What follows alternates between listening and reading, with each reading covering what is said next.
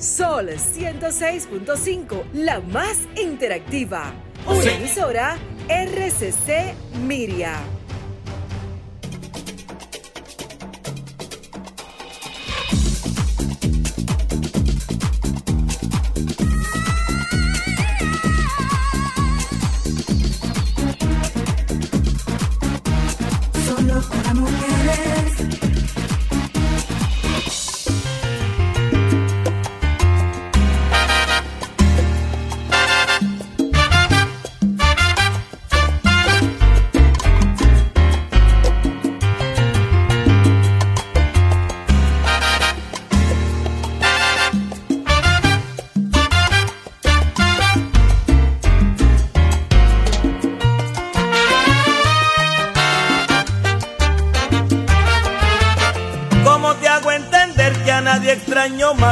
Nada me hace falta más que tu presencia? Que nada me lastima como lo hace tu ausencia. ¿Cómo te hago entender que a nadie extraño más? ¿Cómo te hago entender que mi vida sin ti es solamente tiempo que pasa sin ti? ¿Cómo te hago entender que me faltas como el aire, como el agua para vivir? ¿Cómo te hago entender este sabor amargo, sabor de derrota que crece en mi boca cuando tú no estás? ¿Cómo te hago entender que se me rompe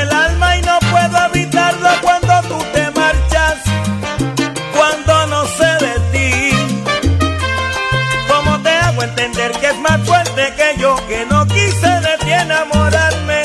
¿Cómo te hago entender que me faltas como el aire, como el agua para vivir? ¿Cómo te hago entender? Estás escuchando Solo para Mujeres.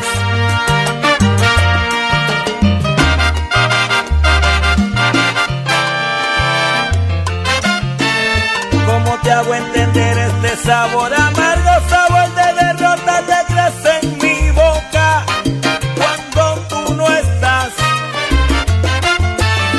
¿Cómo te hago entender que se me rompe el alma y no puedo evitarlo cuando tú te marchas? Cuando no sé de ti.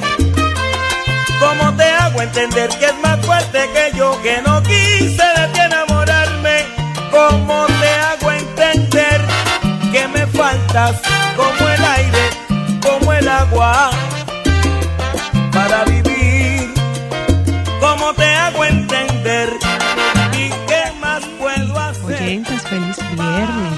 Preparando el terreno porque aparte de ser viernes, hoy es día de 30. cobro. Espero que ustedes se motiven con esta salsita, saquen ese pintalabio rojo, se pinten su piquito de rojo, le escriban a su amigo, a su esposo, a su marido y demás yerba aromática y le digan, hoy es un buen día para que me lleves a bailar. ¿Qué tú crees de eso, Ambarú? Claro que yes.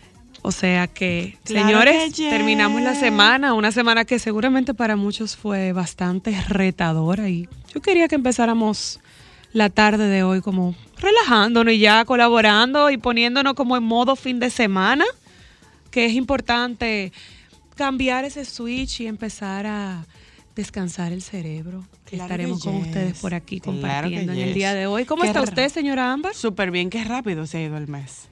Gracias al Padre, sí. Qué rápido. Ha sido muy intenso para mí septiembre. Wow. Señores, estamos ya a cuánto? A cuatro meses ¿Qué de cuatro diciembre.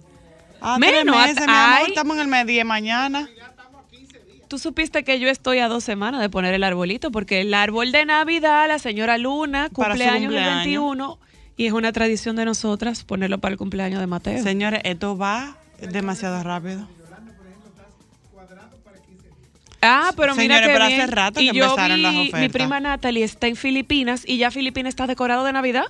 O sea, las tiendas y las plazas ya tienen bombillitos de Navidad y ya tienen decoración de Navidad. O sea que no se sienta mal, usted no es la única que ama la Navidad y empieza Diablo, meses rápido. antes a poner todas sus Es como un poco bonitas. exagerado la Navidad tan temprano, desde Ay, no. Si por mí es, si por mí es, debería ser Navidad todo el año y si más sabor debería estar activo todo el año y todo el año se debería comer cerdito en puya y arrocito y ensalada rusa. Y andar en la actitud navideña. Ay, sí. Eso, Wow. ¿tú sabes qué, Juan Carlos? Eso es lo más chulo. Y es una cosa increíble. Yo no sé si a las oyentas le pasa, pero eh, no bien entre el primero de diciembre, usted cambia la actitud. Usted está feliz, usted está divertido. eh, los tapones se complican, pero usted fluye más.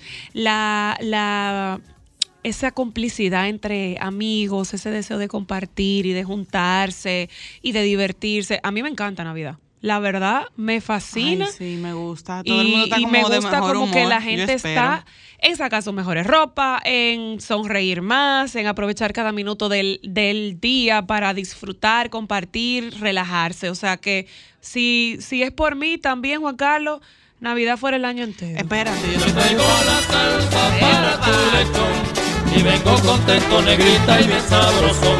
Que llegó Nochebuena y hay que celebrar. Olvide sus penas, mi hermano, y venga a bailar. Yo traigo la salsa para tu lechón y vengo contento, negrita y bien sabrosón. Que tendremos de cena, lechoncito asado, pasteles en hoja con palo y un buen anisao. Es para que esta fiesta coja sabor, caballero. Bueno, yo estoy un poco preocupada también. ¿Por qué?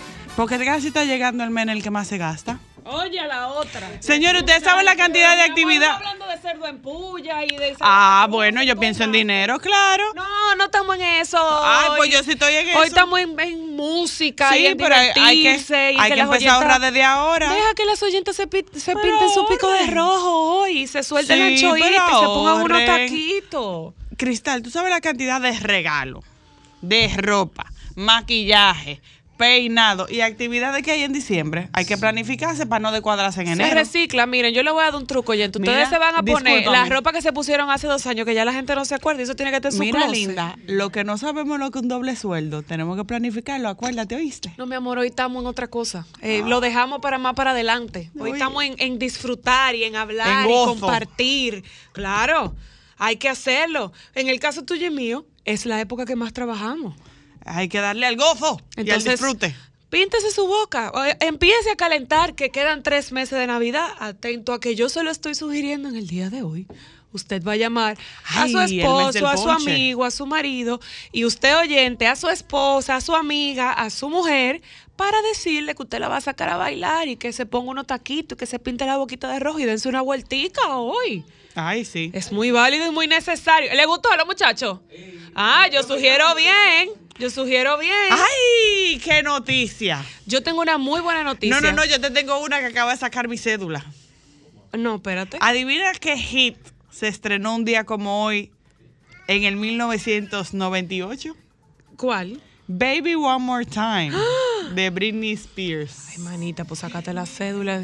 One More Time. Señores. Señores, Mi amor, ese baile era famoso.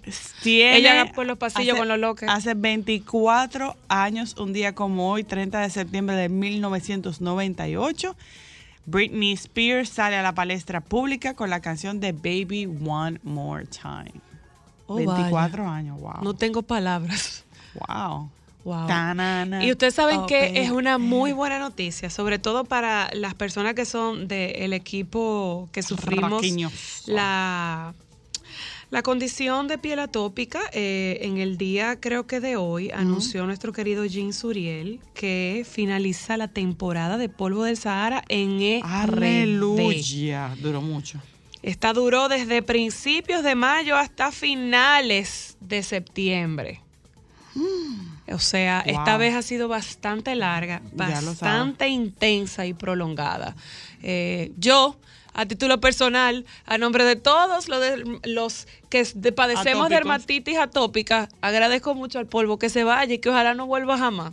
Pero también hay que tener en cuenta que la temporada ciclónica sigue muy activa. Ah, sí, pero cuando yo tenga la alergia controlada, él puede venir. Y entonces, ¿qué será que yo voy a tener que poner una cochinita, un- o sea, un- una alcancía cochinito y tener dinero para yo pagar la luz y no salir nunca del aire acondicionado? Naciste en el país equivocado, lo Sí, lo sé. Yo lo digo que yo tengo piel de sueca en hornito caribeño. ¿Y con bolsillo? Bueno, con bolsillo de emprendedora.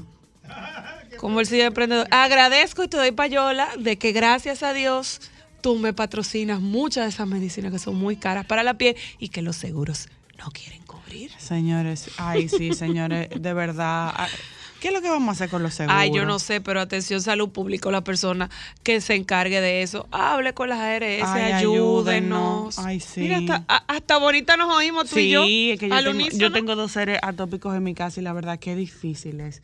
Sobre todo, sobre todo, señores, con la pésima calidad de agua que tenemos en el país. Sí, sobre todo esa Pésima parte. calidad de agua. Sobre todo esa parte. Mira, Ambarut, yo te había comentado a ti que en Japón los dientes torcidos se ponen de moda. Sí. ¿Cómo Esta así? noticia ¿La a mí gente me impactó. Sí. Oh. Resulta que mientras muchos se someten a operaciones estéticas para corregir imperfecciones, algunas mujeres en Japón hacen todo lo contrario. Allá no existen las carillas. Cuando se trata de estética bucal, una nueva moda eh, predica la imperfección. El fenómeno se llama yaeva, una palabra que según la bloguera de moda Michelle Fan significa doble diente respecto al efecto estético que produce lucir los colmillos ligeramente salidos de la dentadura. En Tokio se ha hecho popular entre dentistas el procedimiento. Ah, porque se someten a este procedimiento. No, no, ¿Qué no, pero es consiste? que no puede ser. Sí, escucha.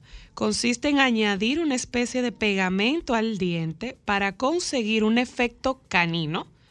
Este método comenzó como una respuesta al éxito de que gozó la saga literaria Crepúsculo. O sea, ahora queremos parecer vampiros Ah, vampiro. que cuenta la historia de amor entre un vampiro y una mortal en el país nipón.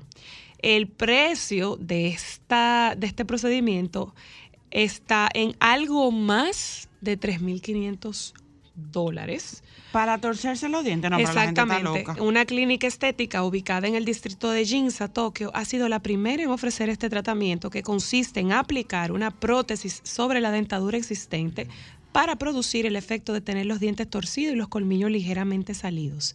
Podríamos comparar esta tendencia con la que se ha impuesto en Occidente de la diastema, que consiste en separar los dientes delanteros dejando un hueco entre ellos. Tampoco conocía que, se- que eso se estaba Sí, yo haciendo. tengo diastema.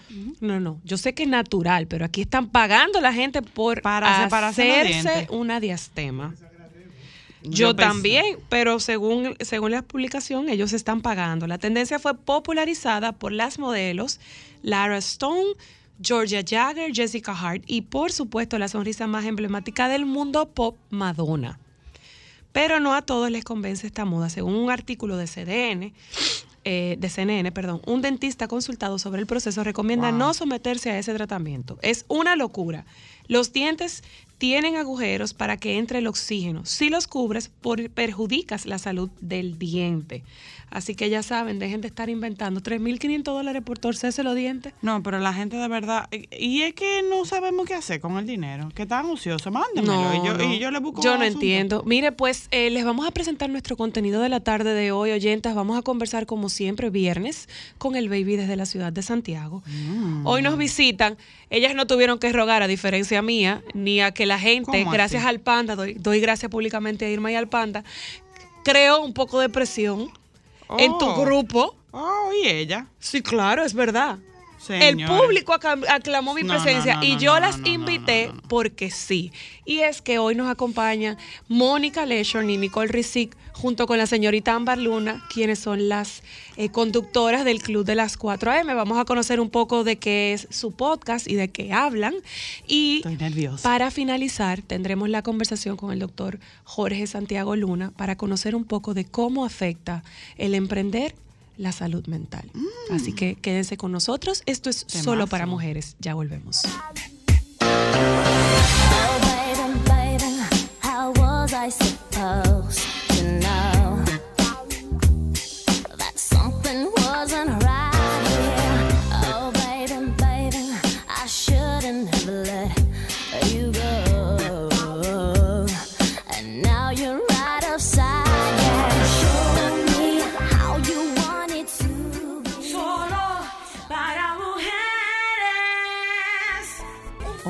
Baby. ¿Cómo estamos? Buenas tardes. ¿Cómo estás tú? ¿Cómo va todo? Yo estoy muy bien, tranquilo, eh, bien, como de esos días un poco eclécticos. Sé que uno tiene sus días, que yo no sé si uno enfoca mal o que ellos se ponen de acuerdo, que sale como toda la gente rara junta. Mm, Y para mí hoy ha sido un día así. Lleno de gente rara. Eh, eh, sí, he visto, me he encontrado con mucha gente, pero hay que ser tolerante, porque la inclusión, porque el respeto, todos esos disparates, eh, hay que, tú sabes, ponerlos cuando uno conversa y dice ese tipo de cosas, para que después la gente no se, no se ofenda. Pero nada. Eh, pero bien, bien, con mucho calor. Me gusta mucho tu motivación, que la gente se pinte la boca de rojo, que Ay, se vaya a bailar linda, pero tiene que ser para el jet set. Ah, Porque claro. como no hay un aire, óyeme, como no hay un aire acondicionado potente, tú estás mandando a la gente a que se caiga muerta.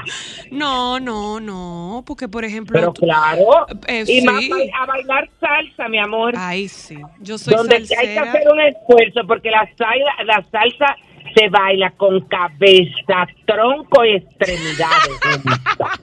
Eso es verdad, es verdad. Hay que tener, hay que tener un dominio muy grande del cuerpo y utilizar y varias ese partes. así. de los hombros, mi amor, yo ahora mismo estoy dando unos pasos aquí. Yo te conozco, yo me imaginé que tú estabas ahí tan, No, tan, no, di tan. unos pasos, di unos pasos de nada más de la cintura hacia arriba porque estoy sentado. Bueno, Entonces, pero mientras tanto tú estás ensayando también. No me puedo sí, pero porque estoy, porque estoy con un aire acondicionado de frente. Ay, gracias a Dios, eso- está difícil el Eso calor. no lo haría, mi amor, nada. Em, déjenme empezar eh, comentándole de mañana hay una actividad muy bonita. Bueno, este fin de semana hay muchas cosas interesantes en Santiago, y sobre todo actividades que tenía mucho tiempo que no se hacían eh, y que se van a realizar de nuevo. Y em, además de em, actividades que son como tradicionales. Bueno, voy a empezar con que mañana el Ministerio de Mujeres y Hombres Caminando con Cristo eh, van a realizar la segunda versión eh, a las seis de la a las seis de la tarde de una tarde, no, no es a las seis de la tarde. Es la segunda versión de la tarde de té. El amor de Dios te sana, te salva, te consuela y te libera. Ay, qué chulo está Muy eso. chulo. Esto va a ser en el Centro Belarmino, aquí en la ciudad de Santiago, eh, mañana, sábado primero de octubre, a las 5 y 15 de la tarde.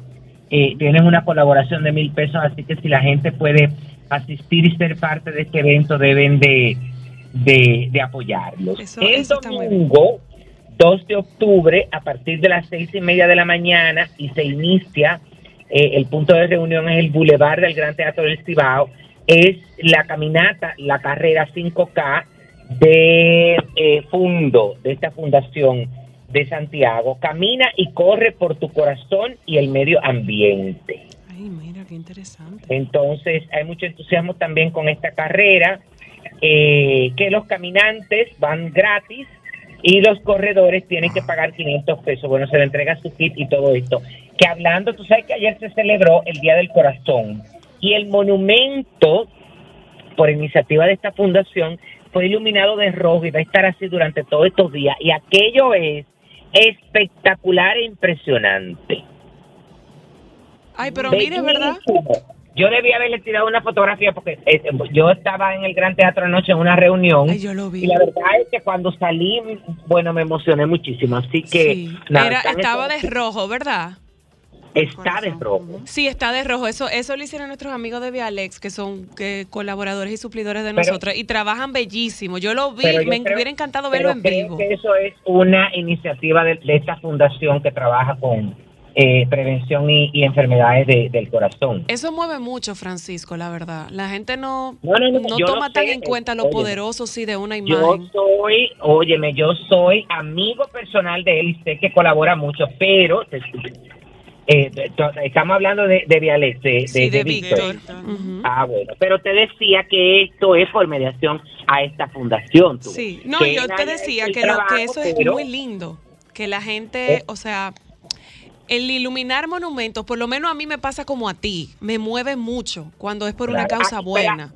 Pero aquí en Santiago casi siempre, eh, cuando hay, bueno, las festividades de la independencia y cuando son, ahora que viene lo del mes del cáncer, eh, esto que tiene que ver con el Día del Corazón y estas actividades, casi siempre estas fundaciones que manejan estas instituciones que manejan ese tipo de festividades iluminan el monumento. Sí, si tú supieras que a mí, una de las cosas que más me gusta del pueblo de Santiago es que Muy son solidarios. muy solidarios y apoyan mucho las, casas, las causas altruistas. O sea, Santiago siempre ha sido muy de apoyar actividades benéficas y fundaciones. Esa es una de las cosas que yo más admiro de los santiagueros, la verdad. porque aquí hay tradiciones, bueno, son instituciones que tienen muchos años.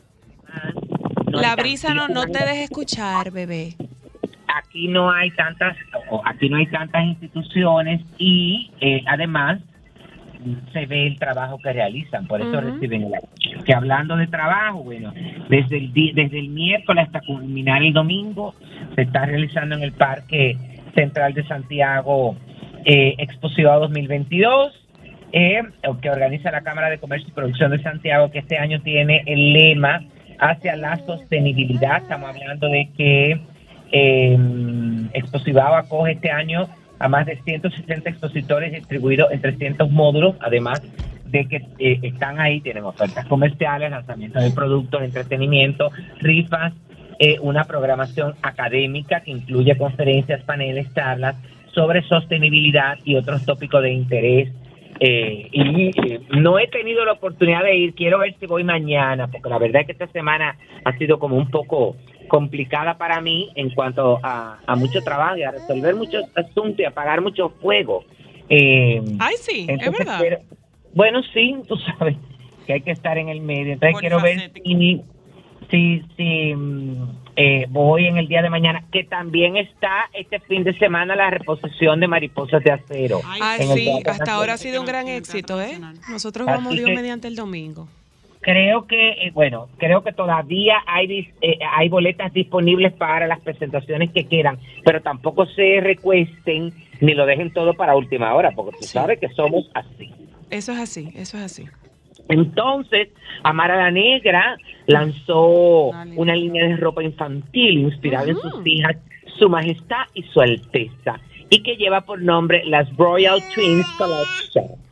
Esta colección, eh, en esta colección Amara, eh, em, bueno, presenta eh, vestidos de tul para pequeñas princesas y otras piezas más prácticas para el otoño. Es una, eh, es una asociación que ya tienen con Willow Mint Props y las Royal Twins Collection de ropa infantil. Royalty Impress Collection. Mm. Eh, entonces, ella se asoció con Willow Mint Props, eh, creada por la jamaiquina Nicole Rica, una firma de ropa y complementos para mamás y bebés enfocada en sesiones fotográficas con creación de escenarios incluidos y especializada en diseños para celebridades. La verdad es que yo vi dos o tres de las piezas me encantan. Las niñas son bellas, son como su mamá espectacularmente bella. Ay, y la sí, son es dos ella- negras hermosas.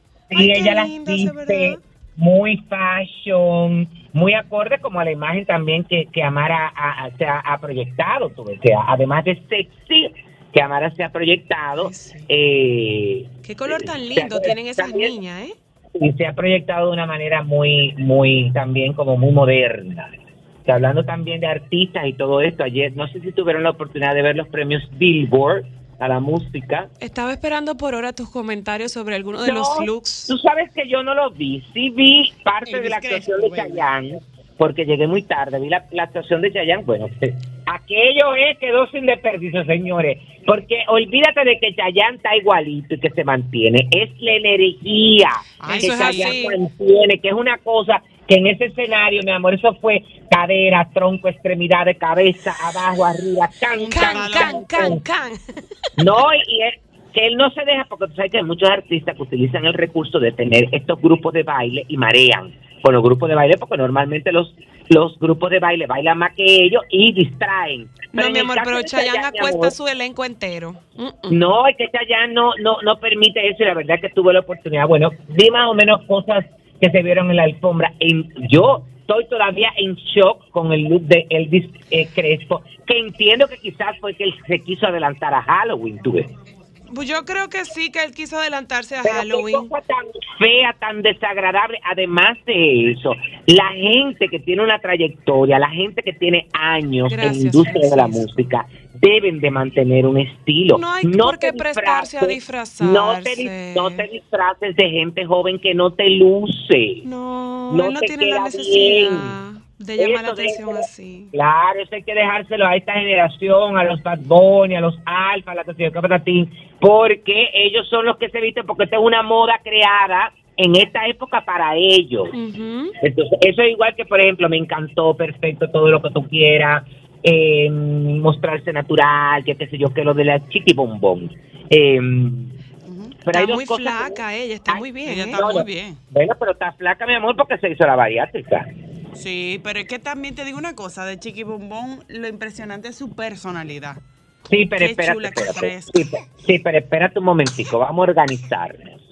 Está bien perfecto que usted se quiera mostrar como tú es, la cabeza raspada. El vestido que era de Yanina Sara es un vestido muy bello, pero ella no tiene cuello. No te puedes poner una cosa cuello halter. Eso es verdad. Porque te corta. O es decir, sí. si tú miras la, la fotografía, se ve desproporcionada. Sí, Eso sí sí, es sí, verdad. sí. Entonces eso es por un lado y además a mí me encanta la forma de ser de ella, el personaje que ella tiene creado y todo lo que tú quieras, pero cuando tú tengas una alfombra, está bien, perfecto, que tú quieras mantener el personaje, pero en las entrevistas tú tienes que saber manejar entre el personaje y, la persona. el- la, la persona Sí. para decir las cosas, porque la verdad es que le hicieron las entrevistas y me pareció que ella se burló.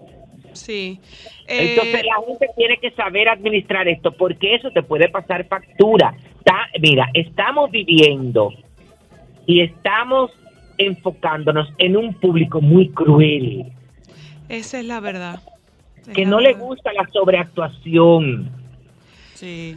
Mira, si tú supieras que con relación a eso, em, yo me topé con uno de los episodios de la nueva serie de las Kardashian y justamente Chloe, que creo que es la más pequeña de ellas, decía lo mismo, decía, eh, las redes sociales solían ser divertidas, tú compartías cosas, tú podías interactuar con tus seguidores, pero ahora mismo las redes sociales son simplemente un matadero donde tú eres una, una carne. O sea, el Claro, nivel de agresividad y de irrespeto de la gente cuando- es mucho. Cu- Más cuando tú no te muestras realmente como tú eres, cuando la gente entiende eh, que es un personaje ficticio, Mm, óyeme, porque no es que no lo hagas, porque si eso ha sido lo que te ha dado éxito, está muy bien, pero hay que equilibrar, sobre todo cuando tú te vas, tú te has convertido en un referente, como es el caso de ella, de superación, de aceptación, Sí. eh, que no lo, bueno, De lucha, por así está decirlo también. Eso de aceptación está como entre comillas, porque cuando tú supuestamente has eh, te has referido a que este es tu cuerpo y que yo me, me, me jacto de decir que estoy feliz como soy, de repente te opera para verte totalmente lo contrario, también es un poco, pone un poco a pensar. Es poco Eh, coherente. Claro, Sí. es ahí, tuve, caímos en eso entonces, pero entiendo que todo es parte de un marketing, de una publicidad y que hay que impactar, eh, eh, hay que lograr. No, pero es que Otra de que- Crepo fue una cosa. Una que me encantó, que me encantó su look fue el de Nati Natasha, me encantó este vestido, claro, como en plástico, una cosa súper de tendencia, eh, sí, sí, sí. y que se veía súper bien, pero de- después ustedes vieron a alguien más que a mí se me... ¡Ay, tú sabes cuál me Ay, Ay, el? Maluma, que se parecía como a Kiko o como un colegial de, de japonés, que tú sabes que, que los muñequitos japoneses le ponen como esos looks de ropa. Ajá. Él Bueno, tenía la como ventaja, unas- Ma- unos la ventaja de. Maluma es que puede ir con una toalla, mi siempre se va a ver bien. Bueno, con lo bueno que él está, eso es hasta Ay, lo de su menos. lon- le faltó su lonchera. Bájale un poco la intensidad, por lo que se ve bien, muchacha. Baby, le Qué faltó su lonchera. No, Qué pero es faltosa, te verdad. escuchaste. No, para nada, pero hay que reconocer. Él es Sí, un hombre buen que se ve mozo, bien, está bueno. como un poco como, ah, No, Eh, y es ah, tú fácil. sabes que es otras que se vio súper bien. ¿Quién? Eh, Dios mío, la que es colombiana que me cae súper bien, que, pro- que protagonizó sin, sin bueno, sin eso no hay paraíso. Eh, se ¿Será. Carmen Villalobos? ¿Será? Ay, sí, Estaba vestida, yo no sé si de Yanina, pero me encantó el look. No, era un vestido de Keiter Esteves, según estoy viendo en Omega. Ah, pero muy mira, chulo. espectacular, me encantó. Sí, yo, sí, ah, yo sabía como de lentejuela.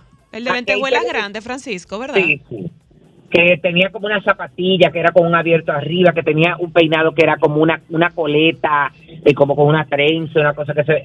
eh, yo sabía que ese look, porque a Keita le gustan mucho eh, eh, esos looks como son inspirados como en Grecia, Ay, sí. eh, y la verdad es que se veía muy bien. También me gustó ella bastante cuando la vi. ¿Y tuviste a Becky G? Becky G sí no me gustó. No, no vi nada de eso. Nada más me, me refería a esas cosas, porque la verdad es que ese premio me agarró como fuera de base. Yo pensaba que eso le faltaba como tiempo. Ay, yo Baby, también, pero tú viste a Elvis Crespo o viste las fotos. Yo creo que Pero yo no sentí ya- que lo Pero promocionaron ya yo me refería a Elvis Crespo de primera Sí. línea. No, pero yo creo, Francisco, que a ellos le faltó promocionarlo porque le pasó a mucha gente que no estaba pendiente y no sabía que era ayer los Billboard. Yo no sabía que era ayer. O sea, la Ay, gente pues, no lo bueno. consumió. Yo sí, óyeme, yo sí estaba consciente de que era ayer, pero como que tampoco me sentí tan entusiasmado porque yo había comentado aquí de los nominados y que sí, yo qué Ujú. pero sí, pero como que me, se me pasó. Sí, sí. Pero la verdad es que según pude leer, eh, muchas de las presentaciones fueron muy buenas. Sí, como tú dices, eh, destacaban mucho la presentación de Chayanne, lo que a mí al final me hace entender lo que tengo muchos años diciendo, o sea, el señor Eti, la trayectoria y la experiencia, siempre, siempre, siempre, siempre va a salir a relucir. Y esa fue, esa fue la verdad. Vi también que Cristina Aguilera eh, presentó una de sus canciones nuevas que se llama La Reina. Y también el Ay, premio qué de- bueno, qué que le dieron a- un poco de a peso porque se estaba jugando en las presentaciones. Ay, sí. Ay, Porque sí, esa es otra cosa que los artistas tienen que tener cuidado. No es que la queremos ver petiseca y flaca, porque, por ejemplo, en mi gusto encuentro que Nati Natacha está más flaca de la cuenta. Es- se veía Si muy delgada analizas- con el vestido Claro, ayer. si tú la analizas bien, ella ha bajado, está Mucho. por debajo de su peso y no se ve Para mí no se ve bien porque ya, eh, ella siempre se había mostrado como eh, con un cuerpo definido. Ajá. Sí. Entonces, en el caso de Cristina Aguilera, regresa a la música, está un poco más llenita, pero eso cuando te afecta en tus presentaciones, en el sentido de que de qué estamos, eh, eh, óyeme, acuérdate que es una generación que además de cantar, en el caso de Cristina no tanto tuve, pero ella bailaba, porque Sí. tenía eh, canciones movidas, pero ahora están, mi amor, que dan tres pasos y caen muerta. ¿En serio? Ay, sí, es verdad. Ella se ve como, fa- como que le falta eh, resistencia cardiovascular, es la verdad. Claro, hay que mandarle un entrenador. Miren, eh, tras varios días de su fallecimiento, revelan que la reina Isabel II murió de vejez. Ay, sí, estaba viendo de vieja. No, no puede ser, por favor. un certificado de defunción, el certificado fue publicado por el Registro Nacional de Escocia, donde además indica que la monarca falleció a las 3 y 10 de la tarde del 8 de septiembre. Murió en su residencia del castillo de Balmoral, Escocia, rodeada de familiares cercanos a sus últimas horas, sin que, sin que el Palacio de Buckingham, su domicilio oficial en Londres, revelara entonces el motivo. Eh, así que eso es por un lado.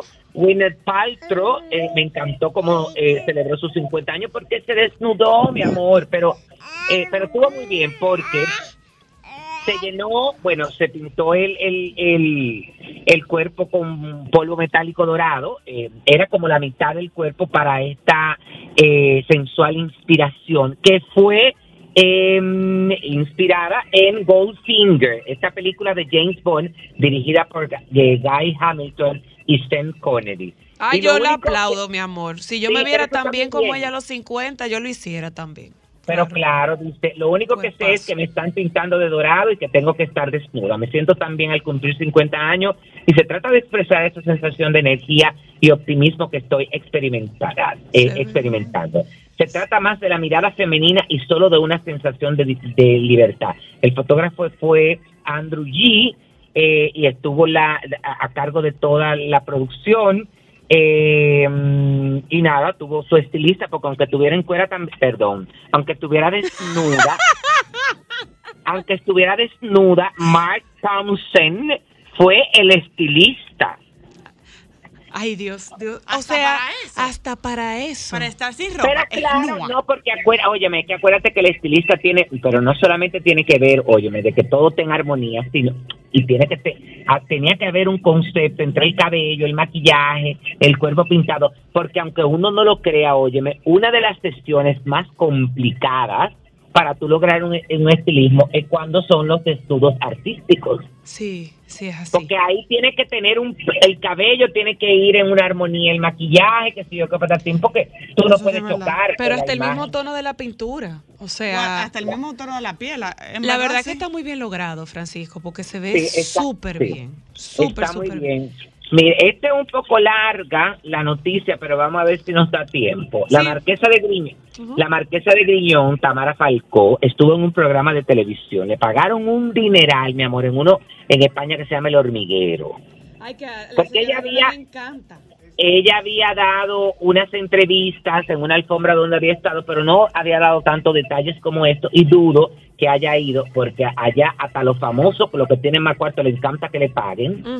Eh, y dudo que haya ido de gratis. Dice que narró con todo, bueno, ella narró ahí todos los detalles sucedido minuto a minuto hasta que todo saltó por los aires. Bueno, pues después del programa fuimos, parece que yo estaba en un programa de televisión, fuimos a una fiesta y por grupos de WhatsApp empiezan a rular un video. Yo no lo vi hasta el día siguiente porque estaba en mi nube y cuando vi las fotos y tal, me empecé a preguntar. Él estaba nervioso, pero pensé que no encajaba mucho y me empezó a decir que era del 2019 y yo le dije, no te preocupes, en un momento precioso vamos a disfrutarlo. Ha relatado antes de explicar el momento de su aparición juntos en la boda de unos amigos. El viernes fuimos a la boda y mi madre nos aconsejó que lo desmintiésemos. Pero al volver la llamé y me comentó que había más videos. Fue en ese preciso momento cuando ella comenzó a desconfiar en las palabras del empresario, que a su vez empezó a titubear en su versión de los hechos. Una duda que le empujó a irse de la vivienda que ambos solían compartir. Es decir, ella no lo sacó a él, fue ella que se fue. Mm. Empiezo a ver, a- empiezo a ver que él flaquea eh, en el convencimiento y me digo, no me voy a pasar el día encerrada con este señor con el que no sé si tengo algo en común y con la barricada de periodista dejé el anillo en casa, cogí a los perros y metí varias cosas en un bolso y una amiga pasó a por mí para irme a casa de mi madre. Un bache de su vida que está superando gracias al apoyo incondicional de su familia, que se están volcando en darle todo tipo de ánimo eh, y de mimos. Eh, bueno, hasta el sobrino de ella chiquito, Enrique, eh, su hermano le dijo que le tiene un novio, un novio ruso para ella. Oh, qué Eh, bien. y ella dice, bueno, cuando le preguntaron el anillo, dice que, que lo dejó ahí, que ya no sabe lo que está a eso. En el caso de él, eh, él está refugiado en el silencio, él no ha hablado, no ha dicho absolutamente nada y mucha gente en el día de hoy comenta en esta entrevista, porque la verdad es que yo vi un fragmento y lo que menos ella luce es que eso le dolió. Ah, ella está, mi amor, no que le resbala. No, yo no sé si ella se está revistiendo de, de, de- es- está fingiendo una situación que no es, se está dando terapia, tiene esa madurez para poderle enfrentar, pero la verdad es que ella lo contó ahí, mi amor, como que ella estaba contando alguna travesura que ella había hecho. Ah, pero con mira qué bien. Con risa, todo ese tipo de, de cosas, pero ya tú sabes que así como hay mucha gente que ha estado a favor de ella y han dejado unos comentarios maravillosos, por esta actitud de ella le han dado, mi amor, candela. Bueno. Bueno. Yo lo que pienso que quizás la prepararon muy bien para esa entrevista. ¿Tú Me, pa- me parece, según lo que pude ver, me da la ligera impresión de que hay un equipo de comunicación Yo detrás. creo como que no. Yo creo que sí.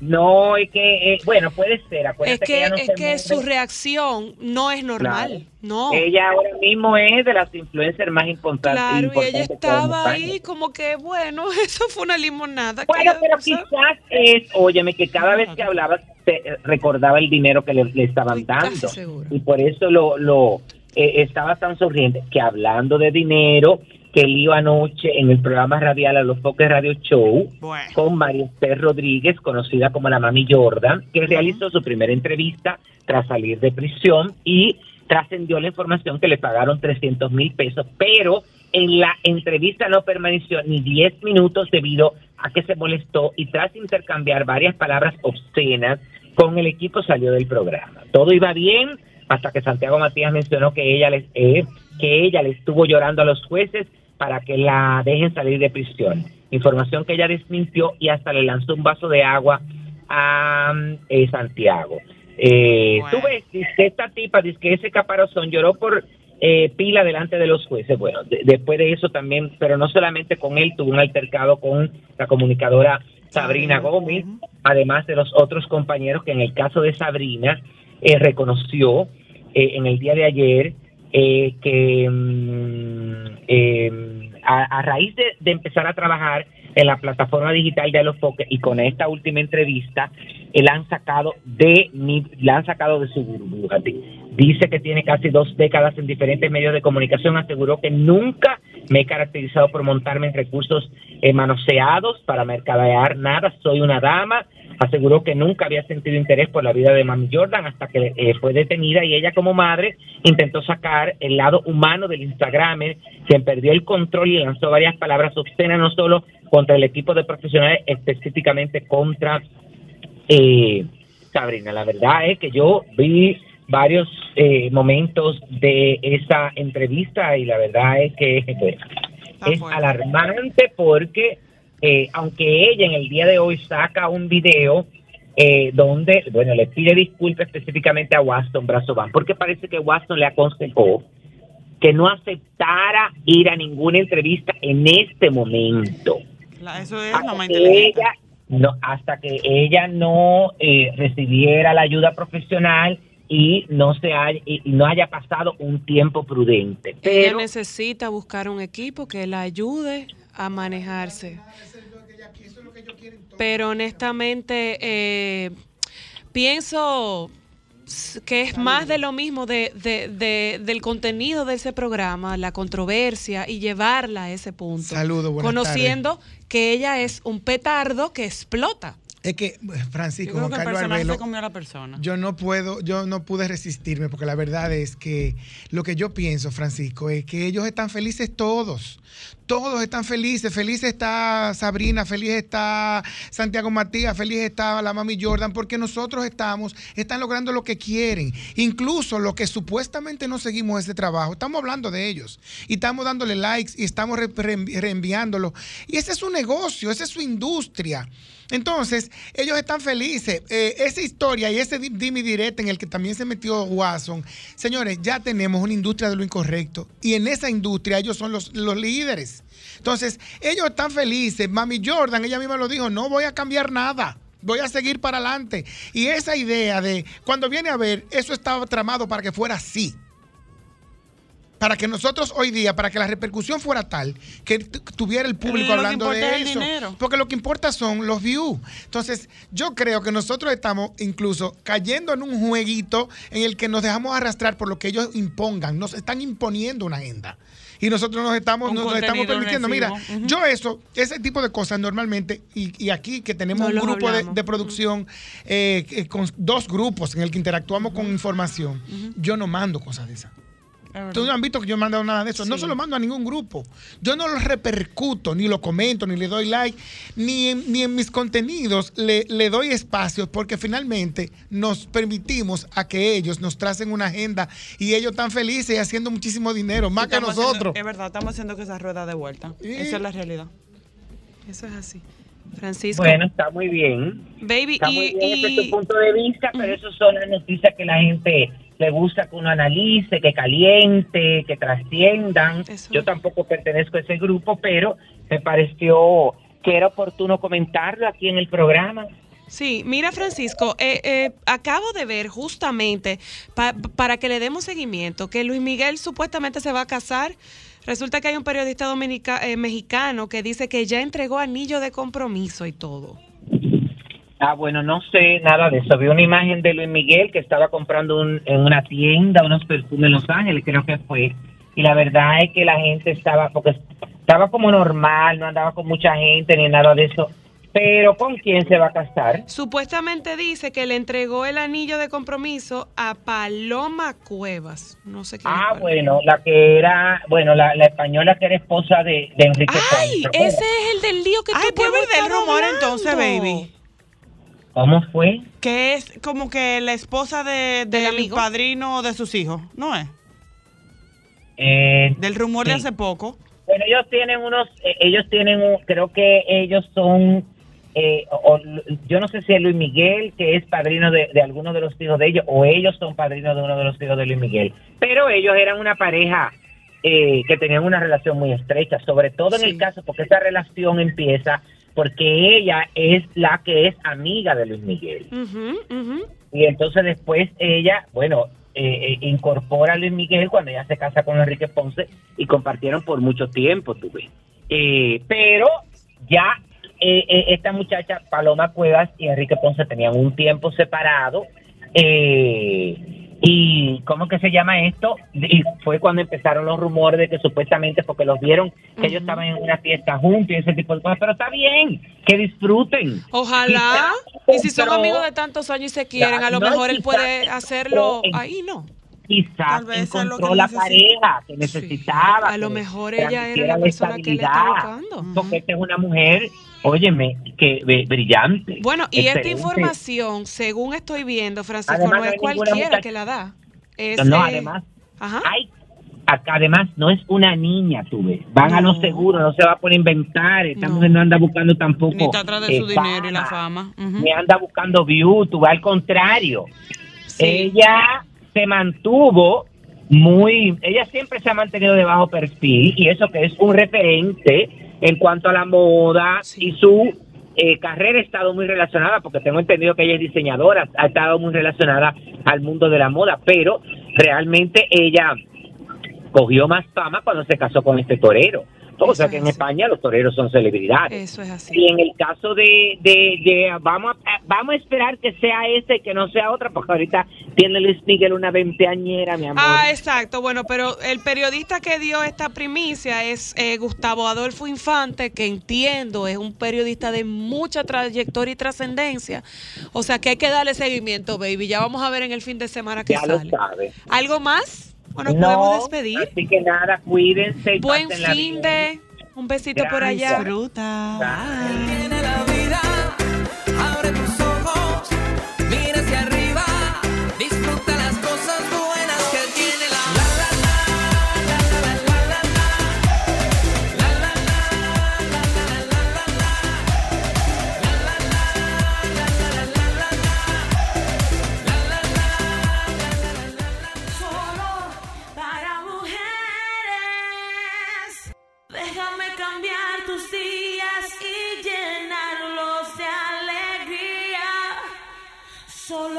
para mujeres.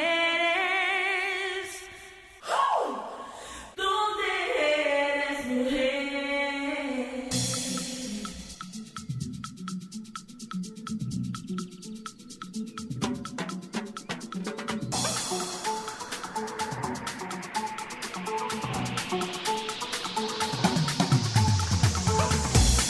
A diferencia de mí, a diferencia de mí, que, que tuve, tuve que buscar una promoción y que el público aclamara mi humilde presencia para un triste episodio. Yo las invité porque quise. Qué. Debería darles vergüenza. Oye, ahora, lo primero es que culpa a tu hermana.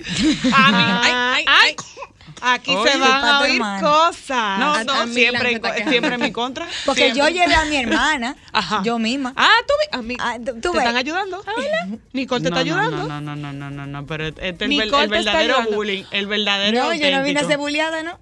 Oyentas, están con nosotras en, en la tarde de hoy Mónica, Mira Nicole y la señora Ámbar Luna y vamos a conocer un poco de lo que es el Club de las 4 AM. ¿Cómo? Yes. Díganme algo. La Un primera podcast. pregunta, ¿cómo ustedes tres coincidieron en hacerse amigas? Y después, ¿cómo surgió el club? Por Instagram. Yo le Bueno. escribí un día a, a Nicole y le dije, mira, yo quiero hablar contigo de negocio. A ti fue que se te ocurrió la idea, ¿verdad? Ajá, yo le escribí Bueno, a y a Nicole. mí, y a mí- Nicole, o sea, en verdad, Nicole y yo lo estábamos pensando lo mismo. Y nos juntamos un día en la oficina de Nicole. Y yo le dije, mira, yo estoy pensando esta idea, como que de un podcast. Y Nicole me dijo, que mierda, yo estaba pensando en lo mismo. Y las dos coincidimos que dos no era suficiente, que necesitábamos una tercera. Y Nicole dijo, yo conozco a alguien perfecto. Y yo, aquí, Mónica Lesion. Y yo, claro. y recuerdo que te llamó y yo estaba en el supermercado. Claro. No, lo encontramos en el supermercado. Ah, porque se No, encontraron. nos encontramos así, yo con mi carrito, ella con el suyo, y fue como bump, como un meet cute, como dicen en la película. Ajá. Y fue de que, vieja, yo estaba pensando en ti, pues yo estaba hablando con Ámbar, y tenemos una idea de un podcast, y yo de una vez le dije, sí, Claro claro, que que, sí. sí. porque realmente en, el- en las redes se ve una parte muy linda de la maternidad, muy perfecta. eh, todo el Claro, mundo todas las fotos y los videos editados. Exacto, Claro. nadie está llorando, porque realmente tú no vas a grabar a tu hijo llorando. Eh, o bueno, sucio, o nosotras no. llorando tú, o Ay, tú sin bañarte. O escondida, Yo sí le hago bullying.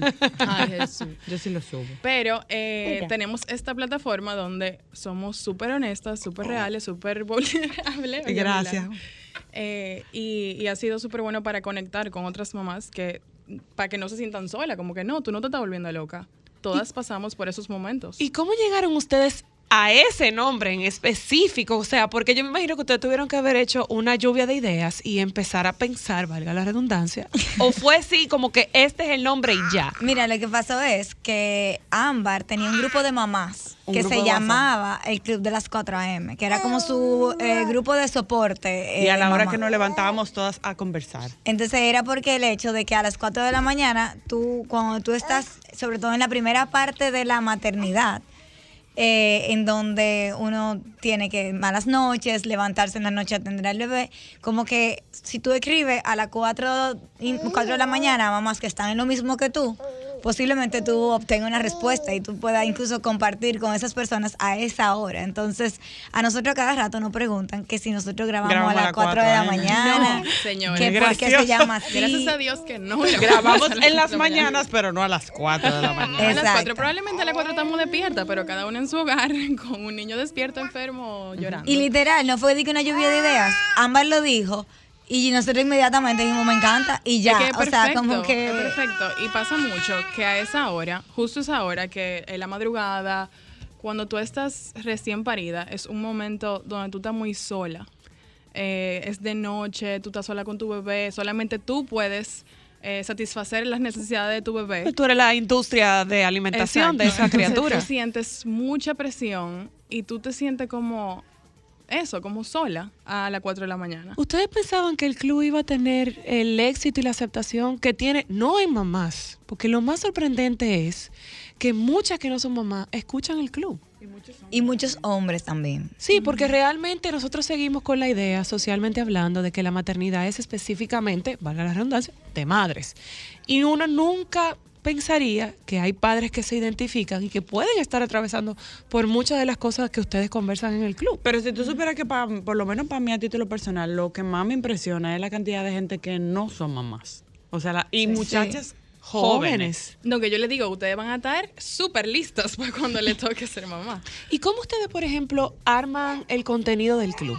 O sea, ustedes eh, deciden entre ustedes qué se va a hablar o simplemente se llevan de la sugerencia de la de, de su de su legión de, de, de, no sé, de mombis, como ustedes le dicen. Sí, es como una mezcla. Sí, la verdad es que eh, con el contenido nosotros hemos evolucionado, o sea, en principio empezamos con temas que, ok, que nosotros entendíamos que era lo no políticamente correcto de la maternidad y siempre eh, involucrando a invitadas eh, que nos parecían con historia interesante, con experiencias interesantes para compartir, expertas y demás.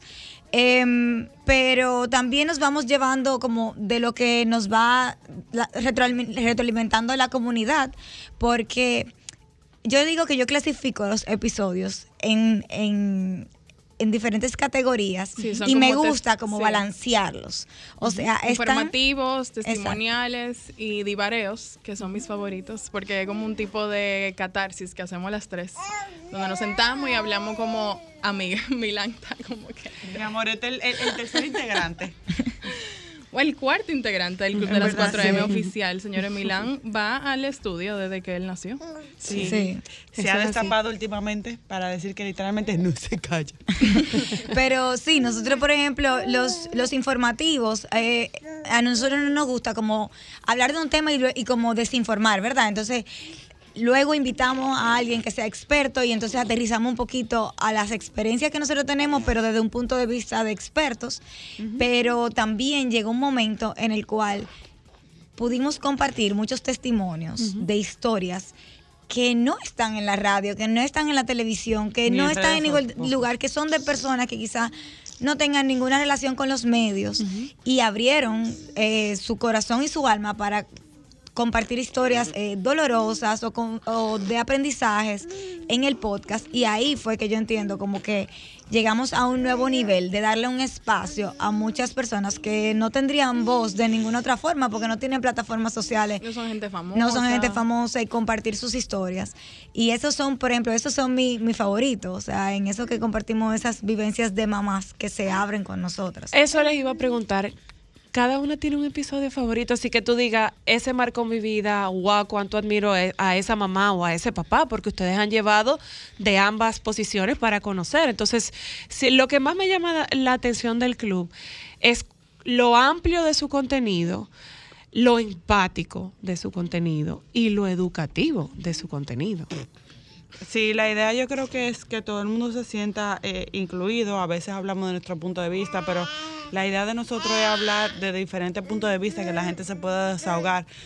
Que hablemos de que, conchale, por lo menos en mi caso, cuando yo tuve a Mateo, había muchas cosas que yo no me atrevía a hablarlo porque socialmente no necesariamente son correctas y tú no te atreves a decirlo. Entonces no es lo mismo cuando tú escuchas a alguien que piensa o siente igual que tú y tú dices, mira, yo no estoy sola.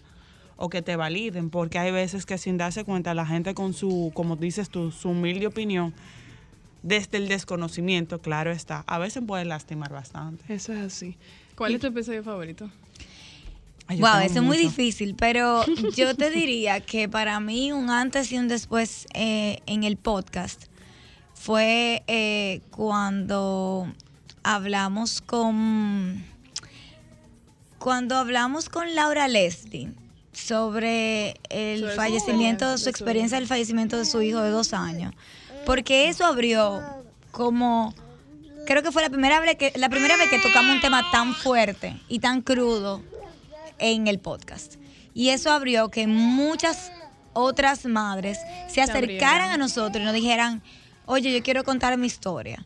Eh, y, diferentes tipos de historias, y yo algunos dicen, me relajaban en los grupos de mamá, de que Nicole tienen que advertir cuando son historias tan tristes, porque a veces uno no está preparada o a veces drenan también. Sí, llegó un momento que nosotros, bueno, lo hacemos ahora, como lo administramos, como que, ok, un episodio de un testimonio que tal vez es triste, luego la semana que viene hacemos algo más light, algo informativo tal vez, luego como lo vamos mezclando, porque Sí. llegó un punto que Era era, muy como... Que era todo como muy... Era muy no denso, podemos. era muy denso. No, y que nosotras, para nosotras, el- la cabina del club es un, una, un desahogo. O sea, yo siempre me siento como que cuando, cuando salgo de ahí salgo Más light. más light. O depende del tema que tratemos, a veces uno sale mucho Cargado, más cargado. Entonces, para nosotros también, emocionalmente, uno obviamente se va con ese, con ese O sea que estamos hablando de que hay días que ustedes se desahogan y se desestresan y hay otros días que ustedes se quedan impactadas. Yo creo que nunca salimos igual. Exacto. Nunca salimos igual. Por Pero- ejemplo, para mí uno de mis favoritos es el de Balaguer, el de Danilo, Ay, sí. que adoptó dos niñas. Ay, que sí. es una historia muy hermosa de o sea, de cómo él y su esposa decidieron, no es que ellos tengan problemas de fertilidad, pero ellos decidieron adoptar dos niñas. Entonces, lo que ellos han pasado, porque hay una niña que es de un color y hay otra que de otra, o sea, la misma historia de, de lo que han pasado las niñas, eh, de la travesía que ellos pasaron para poder conseguir adoptarla. O sea, para mí fue un episodio muy hermoso.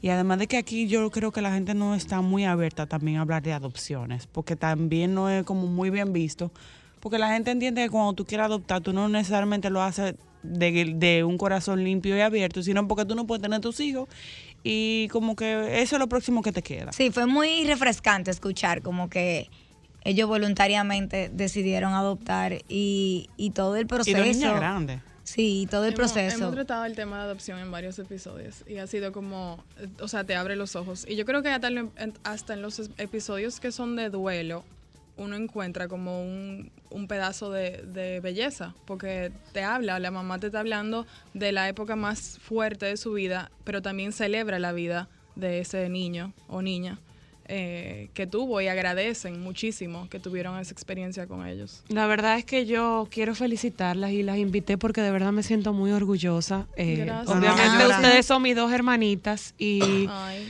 a mí no me importa si tú lloras. Tú siempre lloras conmigo, pero eso es problema tuyo. Y de verdad me encanta la labor que ustedes hacen de acompañar a otras mamás que se identifican con la verdadera realidad de la maternidad. Y yo me siento muy orgullosa de Ámbar, de que haya encontrado su tribu y de que ustedes son una parte muy importante de esa tribu y de que ustedes la acompañan, la entienden, no la juzgan y la aterrizan cuando lo necesita. De verdad que sigan haciendo una labor maravillosa, que haya mucho club de las 4M y muchos episodios más. Invítenme Amén. otra vez. Y yo tengo que estar porque entonces te invitaron el día que yo no estaba. Exacto. Ustedes me tienen que inventar. Yo soy muy buena en los episodios de Ibareo y de tequila. O sea que me pueden volver a invitar, ¿eh? Eh, vamos a hacer un, con, con- shot. Así, Pero muy bien. que de noche, porque Así día que, está fuerte, por favor, a toda nuestra audiencia, el Club de las 4M está disponible en Spotify, ¿verdad? Y compartan las redes. Nos pueden buscar en Instagram como el Club de las 4M. El último clip es muy divertido. Vayan a saber qué Ay, hizo ay, Milán. ay, ay, en el Me encanta episodio. porque Mónica comparte muchos memes muy divertidos. Yo a veces le mando, o sea que síganlo, que sí, se van a reír gracias. muchísimo. Besitos. Chicas, gracias por acompañarnos. Vamos un momentito a publicidad. Cuando regresemos, conversamos con el doctor Santiago y la salud mental de los emprendedores. Pana, pa' pana,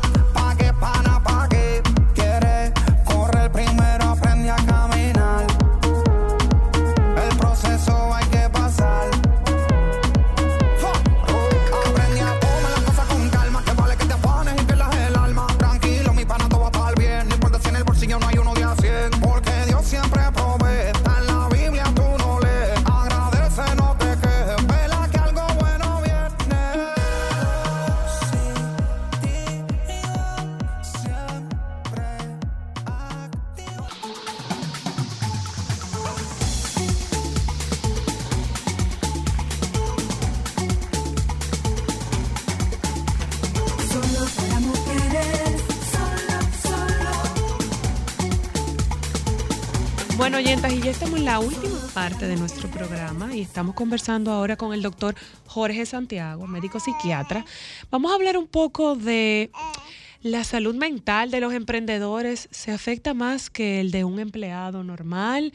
Aquellas personas que deciden eh, independizarse y apostar a su propio negocio. ¿Cómo está, señor doctor Santiago?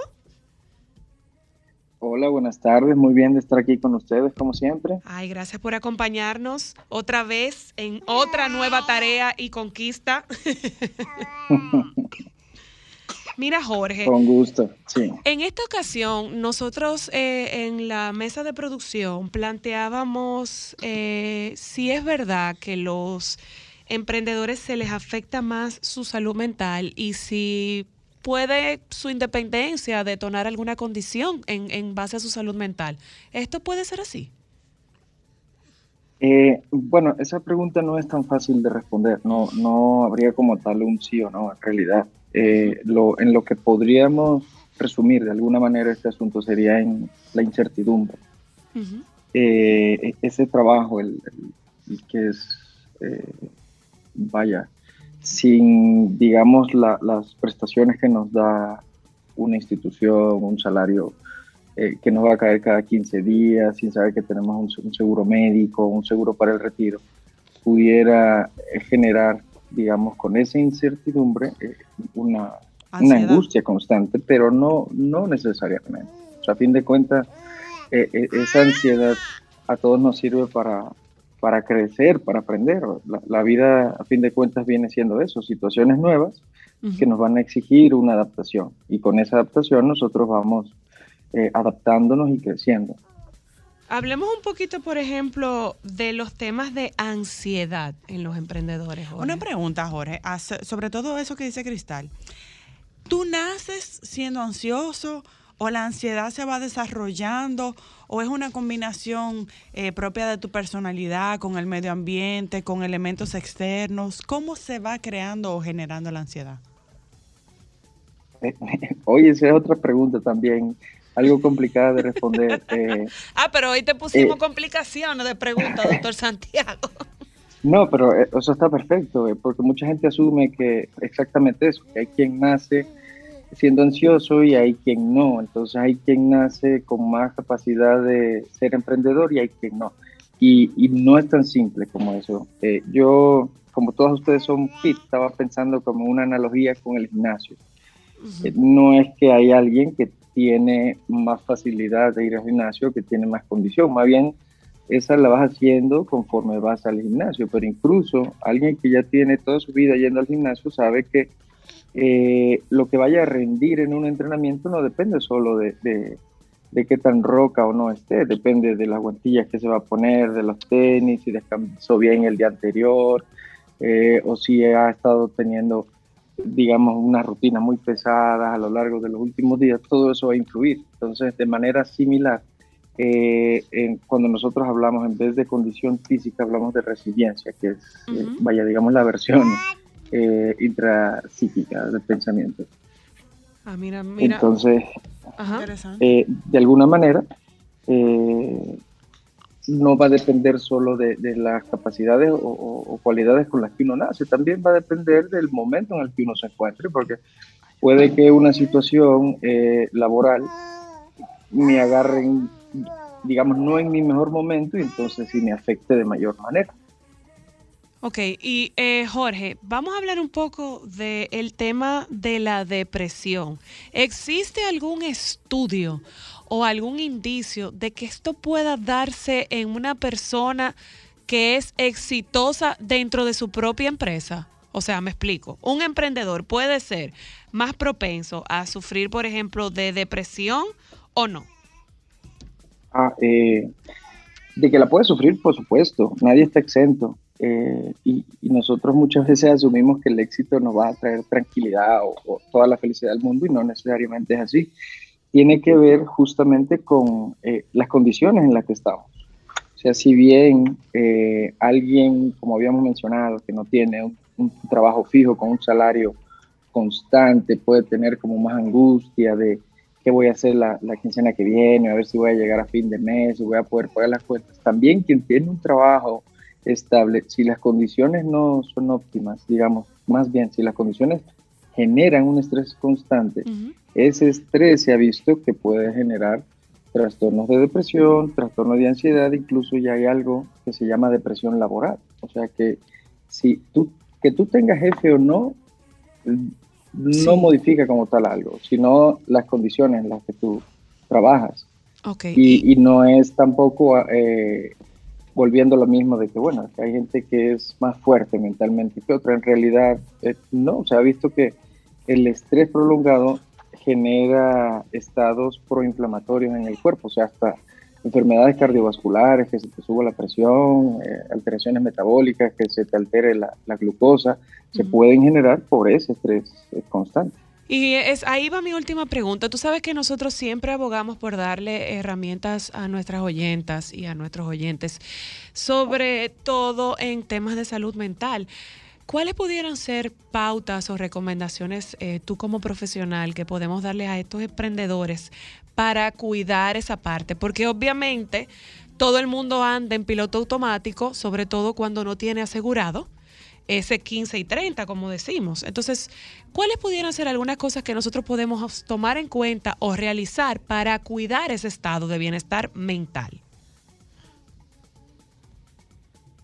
Claro, bueno, sin salirme de mi tema, porque Sí, sí, aquí claro, mencionar totalmente hablando de tu eh, tema. Muchas estrategias de economía y eso. No, no, Sí, no, no, no, no. Eh, No te voy a pedir eso. pero, pero más o menos para allá va. O sea, si estamos teniendo en cuenta que lo que nos pudiera alterar en cuanto a nuestra salud mental dentro de nuestro ambiente laboral son que también estamos manejando el estrés y cómo nos estamos protegiendo, remediando de alguna manera esa incertidumbre. Entonces hacia allá irían eh, eh, esas, esas medidas.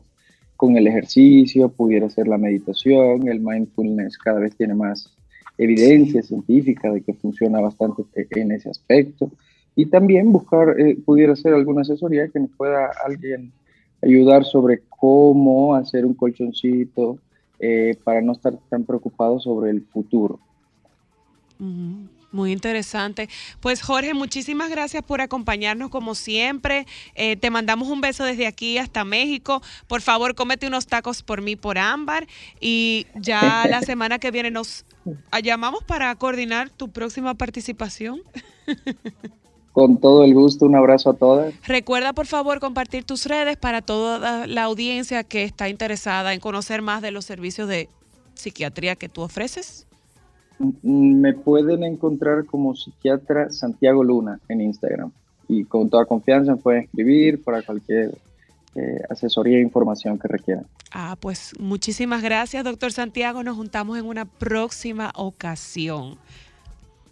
Un abrazo por allá. Señores, les voy a compartir esta última noticia para que tomen precauciones porque en el día de hoy la avenida Gustavo Mejía Ricard será, ay Dios mío, peatonal esta noche, desde las 7 de la noche, eh, informó en la Oficina Nacional de Tránsito y Transporte Intran, eh, a partir de las 7 de la noche de este viernes, la avenida Gustavo Mejía Ricard será peatonal.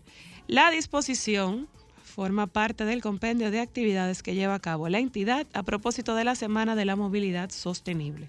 A través de sus redes sociales, la institución dirigida por Hugo Veras comunicó que la parte de la vía que se convertirá eh, excepcionalmente en peatonal esta noche es la que se extiende entre el tramo de la avenida Lope de Vega y Tiradentes. Durante ese horario, los ciudadanos podrán hacer uso de la vía para caminar, montar bicicleta o patineta. Eso es hoy, 30, día de cobro.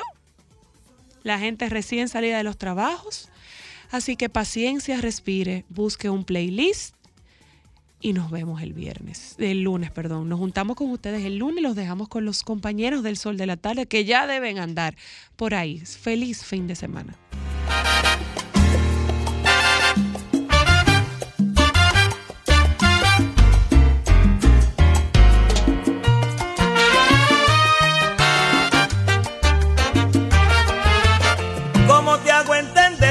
Nadie extraño más que nada me hace falta más que tu presencia?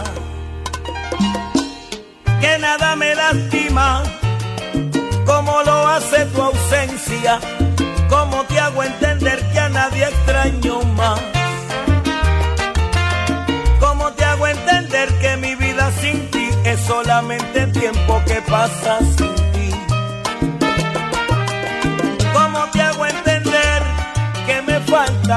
como el aire, como el agua para vivir? Sol 106.5, la más interactiva. Una emisora RCC Miria.